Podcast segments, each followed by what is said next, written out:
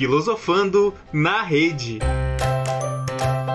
Olá, seja bem-vindo, seja bem-vinda. Nós estamos começando agora mais uma edição do Filosofando na Rede, o programa que de tudo fala. Quer ouvir? Vem aqui papear com a gente, que o papo de hoje é super interessante. Daí, além de interessante, é muito importante. Daqui a pouquinho eu já conto para vocês sobre o que, que é. Antes de tudo, eu quero dar as boas-vindas aqui à minha companheira aqui de todas as edições, a Laine Andrade Silva. Boa noite, Laine, tudo bem? Boa noite para você, boa tarde para mim. ah, é verdade, sempre lembrando que a gente tem essa diferença de horário, né? É, é. Tá tudo certo.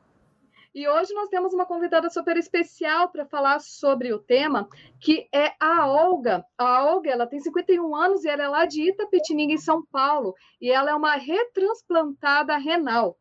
Bom, eu vou pedir para a Olga também dar os seus cumprimentos, daí eu vou voltar e contar o tema de hoje para vocês, para vocês entenderem, né, o porquê de tudo isso, e daí a gente toca o assunto. Boa noite, Olga, seja bem-vinda ao Filosofando na Rede. Boa noite, Bárbara. Boa noite, Lane. Muito obrigada pelo convite e por abordar esse tema tão importante. Então, para quem está curioso, hoje nós vamos falar sobre atitudes e valores que salvam vidas. Um tema, assim, né, super coerente com o mês que a gente está, que é o Setembro Amarelo, né, que a maioria das pessoas já conhecem, né, que é aquele mês que a gente faz a campanha de valorização à vida. Mas você sabia que em setembro a gente tem outras cores comemorativas também, né, vai além do amarelo. A gente também tem o Setembro Verde. E o que, que o Setembro Verde fala? Ele fala sobre a importância da doação de órgãos para salvar vidas, né? Com certeza todo mundo aqui já ouviu falar. E em 2019, aqui no Brasil, nós tivemos quase 28 mil transplantes de órgãos, né? Que foram realizados aqui no nosso país. E visto a importância, né, de tudo isso, que a gente sabe que é uma atitude eu não sei se eu diria simples, né, digamos assim, mas é uma atitude tão, um gesto tão nobre que é bem isso que a gente estava falando aqui, que pode salvar vidas, né? E a Olga, ela é alguém super importante que pode falar sobre isso, que pode falar sobre a importância de todo mundo dar valor a esse gesto. Mas antes de tudo, eu vou passar, né, a palavra aqui para vocês, meninas, podem ficar à vontade. Adoro quando você senta se chamada de menina, faz um bem na minha pele. Mas são todas meninas lindas. Olha só, é, antes da gente partir para o assunto, que é um assunto extremamente sério.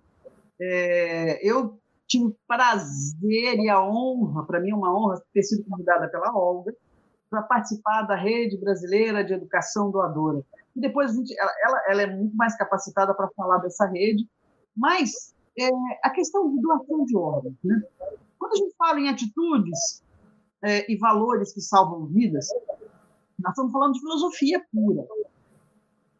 Por que filosofia? Onde é que a filosofia entra? O Eric Fromm, ele diz que o ser humano não é uma folha de papel em branco. Nós não somos uma folha de papel em que a cultura vai escrever o seu texto. Não, nós temos os nossos valores morais. Temos valores religiosos, nós temos valores da, né? E aí, ele diz o seguinte, que é através dos valores que os princípios morais nós vamos adquirindo, comportamento ético, do sujeito ético. O que, que, é isso? Em que, que isso pode impactar na doação de órgãos? Na negação. Na falta de empatia em nós. Eu sou doadora. Eu sou doadora. E, e eu acho muito interessante, a minha irmã também. Minha irmã caçula é doadora também. Mas o, o filósofo Immanuel Kant, ele diz que o princípio da ética é, é de agir de maneira coletiva, né?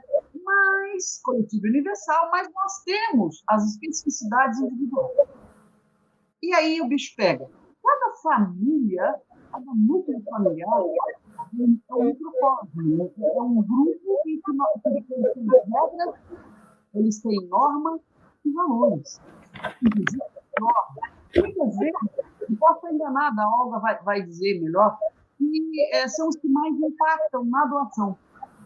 É lógico que você pega o, o, quando nós não somos doadores em vida, e é isso que a gente quer, que você tenha consciência, que você diga, eu sou doador. Não espere você morrer, porque vai ficar difícil para os seus familiares decidirem o que fazer de você. Né? Então, essa ação está deteriorada já que a, a, na, na, doação de órgãos, né, é, existe um lado que a gente precisa trabalhar mais, que é exatamente dessa questão da postura, dos valores, da empatia, que é o que fala o, o Eric Fromm. Nós não somos é, apenas e tão somente vítimas da cultura da não doação. Por que, que existem essas dificuldades? Por que, que existe a negação? Quantas e quantas vezes? Na minha opinião, pelo menos, e aí vou passar a bola para a Olga, ela reside muito na falta de informação, na falta de compromisso do Estado. E não vou exigir o Estado disso, porque todo, qualquer processo, ele, ele, ele, no nosso país, em qualquer outro país do mundo, né, é, nada muda que não seja pelo viés educativo. Por isso, a Rede Brasileira de Educação Doadora. Nós somos, é, alternamos os nossos papéis. Ora ensinamos, ora aprendemos. Mas eu acho que está na hora de a gente aprender que valores morais é tudo aquilo que você faz, que você acredita. E aí vem e que você vivencia no seu dia a dia. E vamos combinar, doar em vida a única solução que eu vejo assim. Porque para você depois você está lá ruim, passando mal, morto, né? Enfim, morreu, morte cerebral. Vamos doar ou não vamos? Aquele dilema, esse dilema é ético, é um dilema moral. E a família nem sempre segura a onda. É mais ou menos por aí, não é não, Olga? É bem isso mesmo, porque o, o que, que a pessoa pode fazer? Sou doador de órgãos. Ah, mas eu posso ser doador? Se declare doador, na hora que chegar o momento, a equipe médica vai saber se você pode ou não. Outro fato importantíssimo, eu, eu falar para mim, sou doador de órgãos, não adianta nada, porque na hora de, de, uma morte encefálica ou uma morte com parada cardíaca, onde também se aproveita alguns órgãos, se a família não souber, a família, naque, naquela hora H, ela não vai ter cabeça para resolver isso, porque até vai ficar uma questão: ah, mas ele queria, será que era vontade dele? Então é muito importante se declarar doador e avisar a família, porque é, as únicas pessoas que podem fazer essa doação é a família. Não existe nenhum documento que nós, como doadores, podemos deixar escrito doando os nossos órgãos. Isso não é acatado pelo Estado. A Laine falou também da, da falta do Estado. Onde eu vejo a falta do Estado na doação de órgãos? Na uhum. falta de capacitação, falta de capacitação de profissionais no acolhimento na hora da morte encefálica. Seria a infraestrutura hospitalar, né, Olga? Exatamente, exatamente. Nós vemos pouquíssimas, pouquíssimos hospitais preparados para esse acolhimento de forma humanizada. Então, é, é, uma série de coisas que vai tornando a doação de, órgão, de órgãos cada vez mais escassa. E ainda hoje nós temos a pandemia, que não tem leito para fazer transplante, que o patamar dos transplantes caíram ao nível de 2014. Hoje nós temos 50 mil pessoas em fila de espera aguardando um órgão. Só de rim são mais de 26 mil pessoas. Isso com o sim mudaria o panorama, né? Só que Olga, esse também não é tão fácil. Deixa, deixa eu explorar um pouco. Eu sei que, que contar da própria história da gente, é, é, é mas você está acostumada a fazer isso já, né? Isso aí você já faz parte do seu show. É, a Olga é retransplantada. Você fez duas vezes transplante de rim? Não, você fez transplante de rim? Duas vezes transplante de rim. Por quê? Porque eu me descobri insuficiente renal aos 16 anos. Aí tem todo aquele é, tratamento conservador, você vai para hemodiálise, né?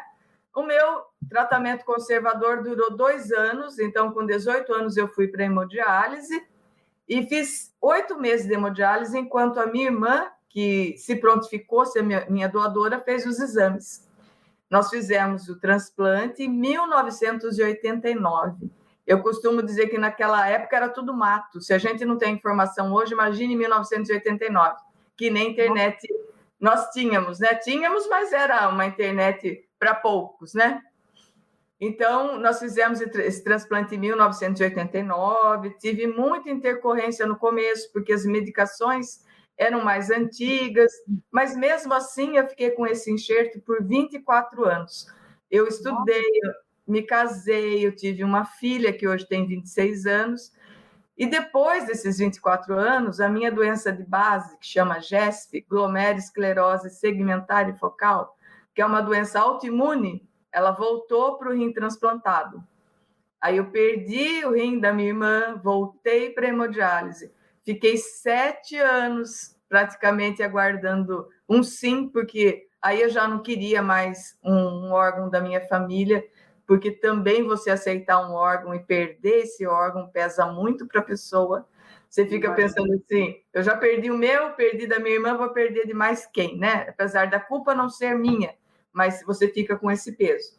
Aí, depois de quase sete anos, em dezembro de 2019, uma família disse sim, e eu fui retransplantada dessa vez é, de uma pessoa falecida, um rapaz de 19 anos, que teve morte encefálica por causa de um acidente de carro. Então, agora em dezembro vai fazer dois anos que eu fiz o meu retransplante. Por que, que a gente fala retransplante? Porque se, se, o seu rim, se o seu rim original não infeccionou, o seu rim, é o seu rim transplantado é colocado no abdômen, né? Não é no local de origem. Então, se os seus rins não infeccionaram, você fica com os seus rins e mais o transplantado. Hoje eu tenho quatro rins, os meus dois originais, o da minha irmã e do retransplante. Olga, é, eu tenho aqui comigo é, uma coisa que eu acho que a nossa, a nossa, a nossa rede, olha, olha eu já me apropriando da rede brasileira de educação. eu faço parte dela, é minha. É, de todos nós. Eu acho eu posso estar enganada. E, e aí eu vou perguntar para quem entende mais do que eu que você de nada adianta, ou adianta, mas nós vamos impactar, que eu acho que é um pouco que você fala. Não adianta nós termos a conscientização da população brasileira na, na eu sou doador e tal. De repente nós vamos ter milhares de doadores, mas nós vamos ter como, como captar esse órgão. Então, é, não adianta nós transformarmos o, a população em, em, um povo doador, né, uma população doadora, se nós não tivermos estruturas para falar.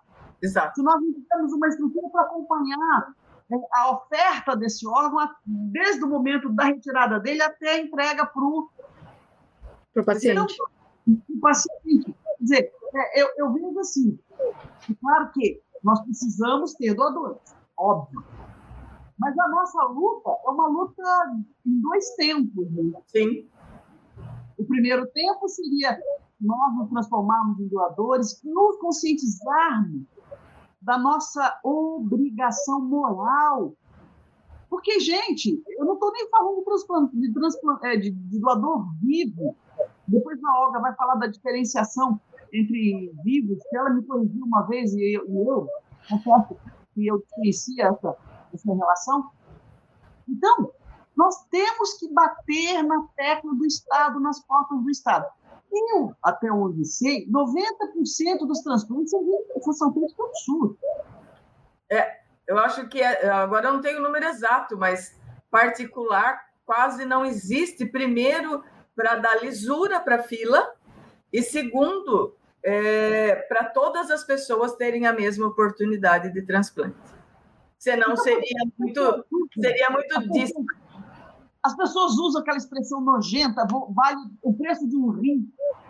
Eu, eu, olha, eu, até arrepiei agora de você falar isso, porque valeu o preço de um rim é, para quem espera na fila, ou valeu o preço de qualquer órgão, dói da gente escutar.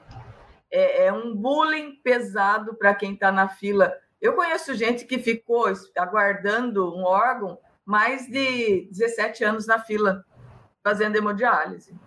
Aí já pensou você ouvir isso? Vale o preço de um rim? É muito Mas, pesado. Uhum. Eu estava vendo no Insta, cara, e eu fiquei indignada. Ah, eu não me lembro o nome dela, mas eu acho que ela é da rede, viu? Ela é da rede. Ela dizendo assim, ela fez um vídeo no News, dizendo que perguntaram para ela assim, o que, que ela sente é, estando na fila de receptores. Qual é a sensação de estar esperando um órgão? desconectada, que falta de sensibilidade, que falta de empatia. Você sente? Eu vou cada segundo que não nesse modo. A gente é sente que o tempo que o tempo está escoando pelas nossas mãos, né? Eu chegava na clínica de hemodiálise, eu falava assim, é mais um dia ou menos um dia? É mais um dia porque a máquina está me mantendo viva, mas é menos um dia porque eu não recebi um sim. Uhum.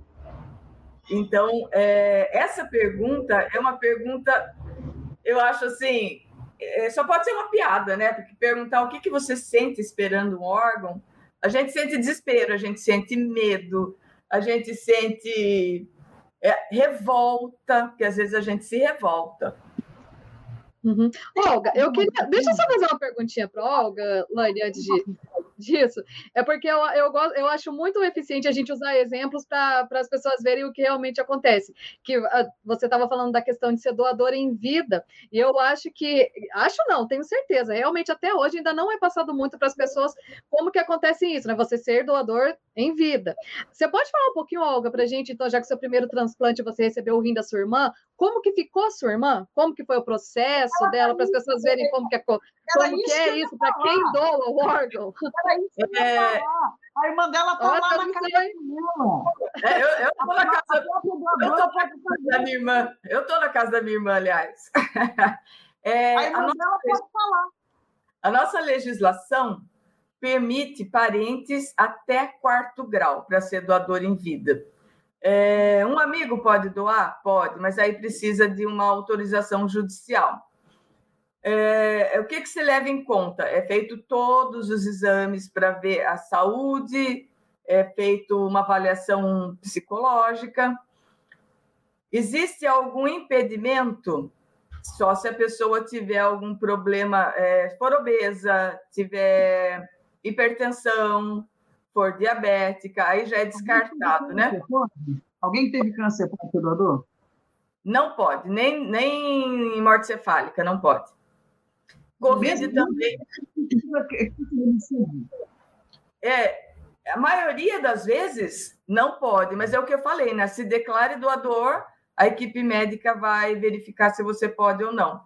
É, a minha uhum. irmã, eu tinha 19 anos na época, ela tinha 26, ela doou o rim, depois de três anos ela engravidou, teve uma, uma gravidez dela, foi um pouquinho mais é, de risco, né? Porque o transplante tinha, ser, tinha sido feito há pouco tempo, mas uhum. ela hoje faz.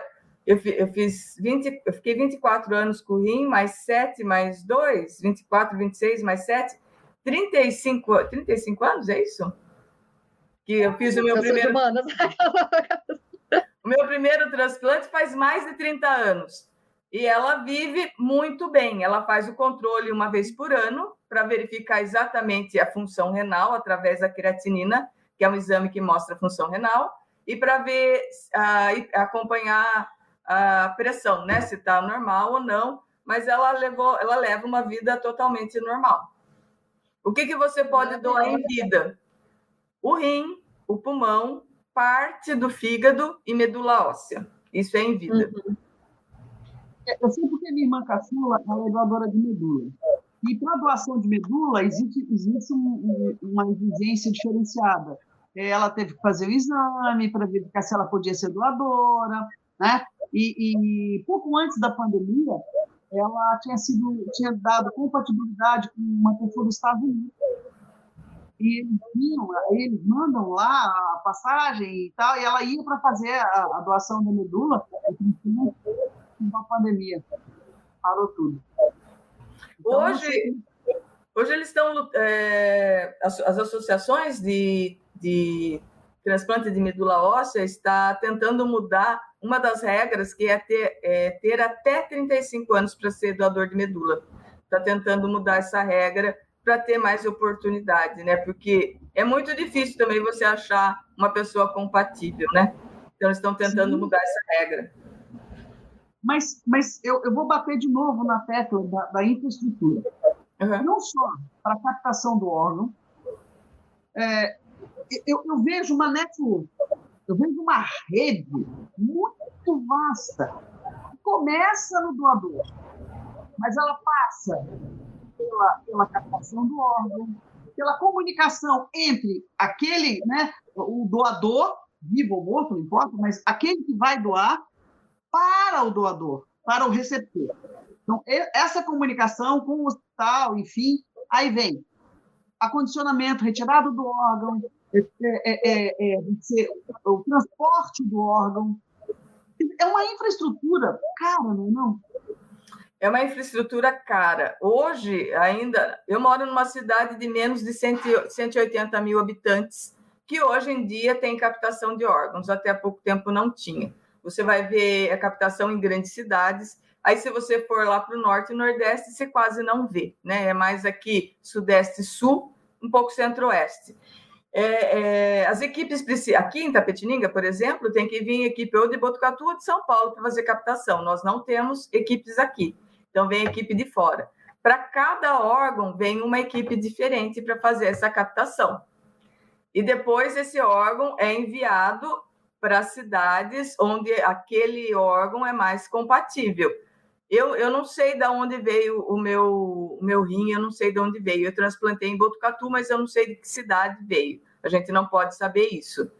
Mas é, é uma estrutura cara, sim, porque às vezes depende de avião, né? A, força, a força Aérea muitas vezes faz esse, esse deslocamento, mas muitas vezes é feito de, de veículo automotor mesmo, né? E tem também a questão da, do tempo, né, da isquemia do órgão. Né? Por exemplo, um rim, ele aguenta até 48 horas, uma córnea até seis dias. Já um coração é duas horas. Então tem, tem todo tem todo esse essa problematização aí, né? Deixa, deixa eu, eu, eu aproveitar que nós ainda temos oito minutos. Nossa, passou rapidão, né? É, é, deixa eu te fazer uma, uma, outra pergunta.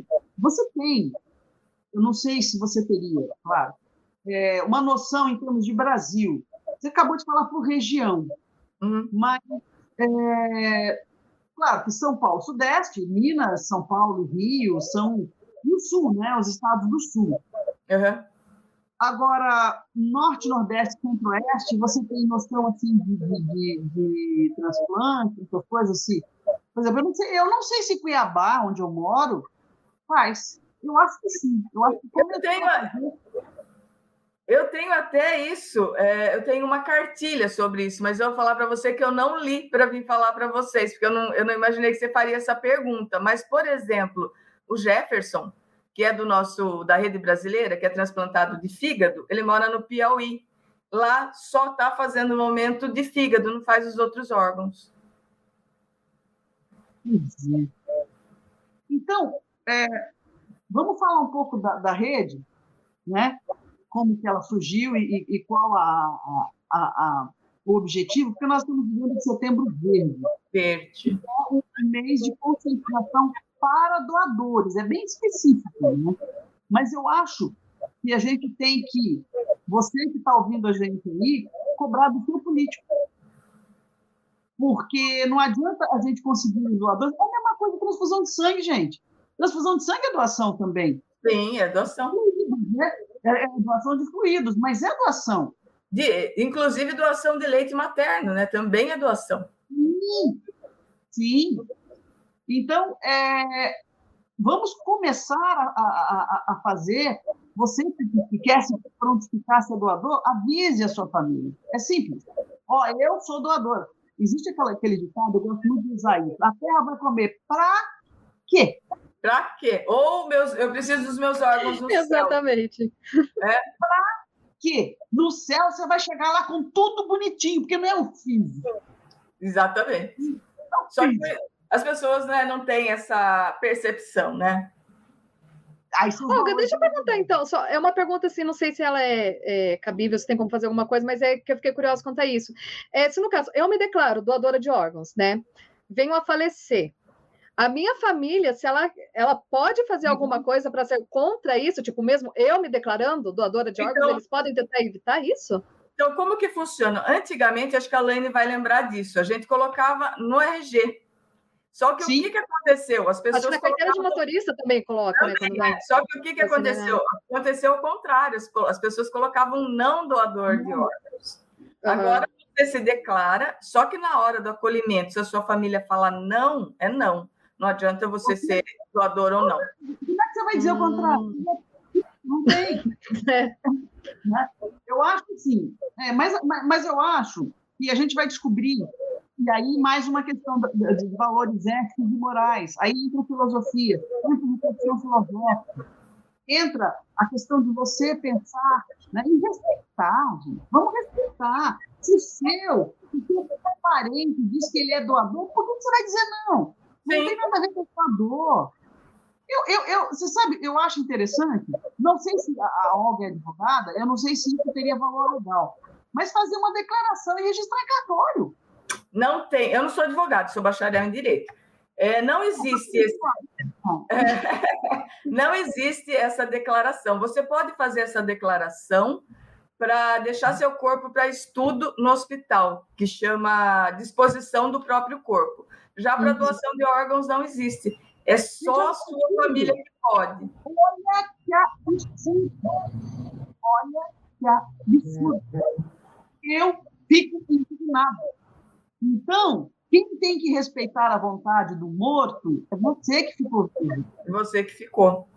E quando você falou da, da rede, como ela surgiu? Quem deu o pontapé inicial foi o Jefferson, que é um transplantado de fígado, que também, quando adoeceu, não achava amparo, né? Foi procurar nas redes sociais e acabou, acabou criando um perfil para convidar pessoas transplantadas para ter visibilidade. E aí, por causa de uma lei que está tramitando, que chama Lei Tatiana, que morreu, ela morreu esperando sim para fazer um transplante de coração.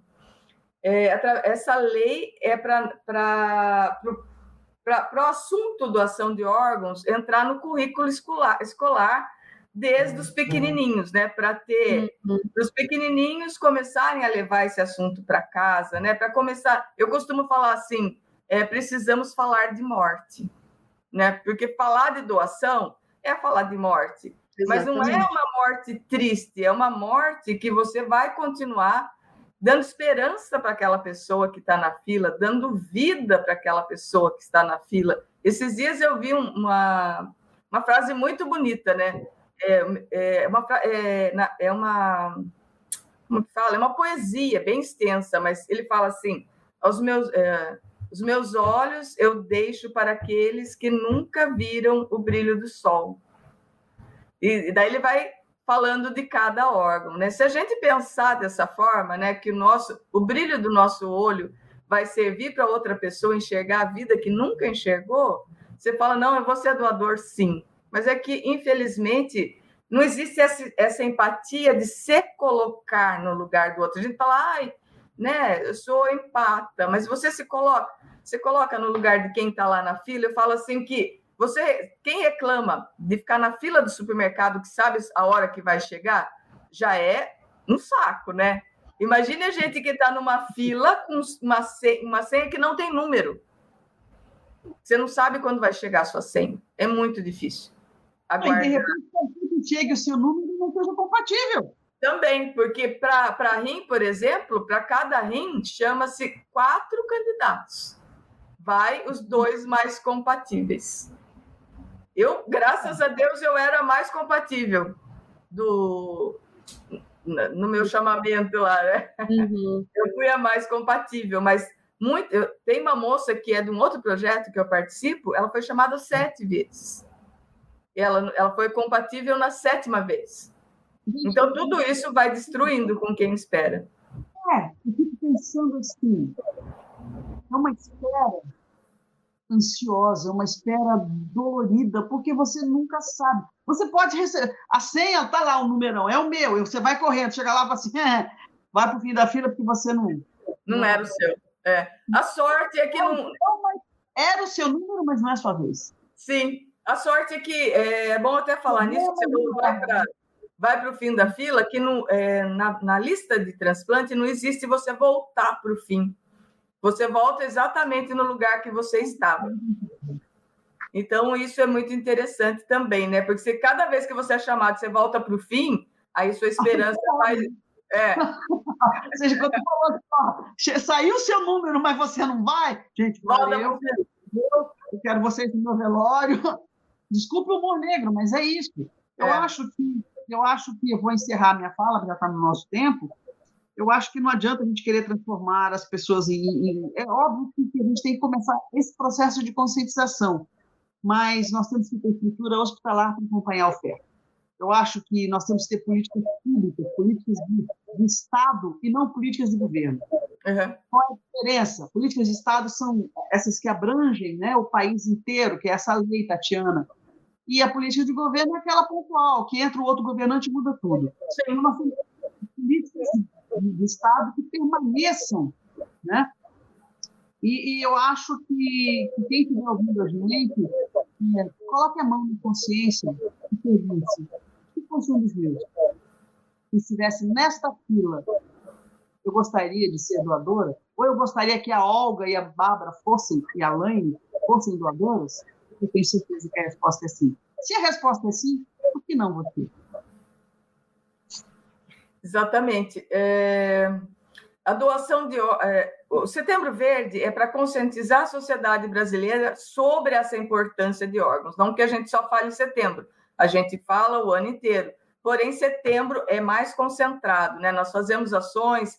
Eu consegui fazer algumas ações em parceria com a prefeitura da minha cidade, que até então não fazia, fazia só setembro amarelo, não fazia setembro verde. Eles acataram, nós, nós estamos nos movimentando quanto a isso.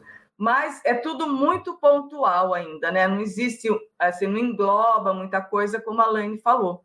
Então, realmente, nós temos que lutar pelas políticas públicas para que tenha toda essa rede de apoio do governo até chegar no doador. Uhum.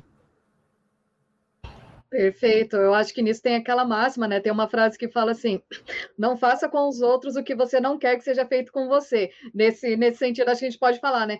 Faça com os outros o que você quer que seja feito com você. É bem o que a Alane falou. Se você tivesse numa fila ali esperando o órgão, você ia querer né, ter essa chance de poder sobreviver, né? Então, faça esse ato, né? Seja doador. Se acontecer com algum ente querido seu, deixa o um pedacinho dele viver em outra pessoa né? Vamos fazer isso, não, é, é sempre bom ajudar, né? E vamos ressaltar ainda mais isso da campanha do Setembro Verde e poder ir mais para frente, né? Meninas, muito obrigada pelo bate-papo aqui, Olga. Foi um prazer te conhecer, viu? Igualmente. Muito obrigada pelo convite. Laine, boa noite. Agora você pode falar boa noite? Que aí já. Não, ainda não. Ainda. Boa tarde. Boa tarde. boa tarde. Daqui a 15 dias a gente volta com mais uma edição do Filosofando na Rede aqui na Rádio Ninter, a rádio que toca conhecimento. Até lá. Até lá. Filosofando na Rede.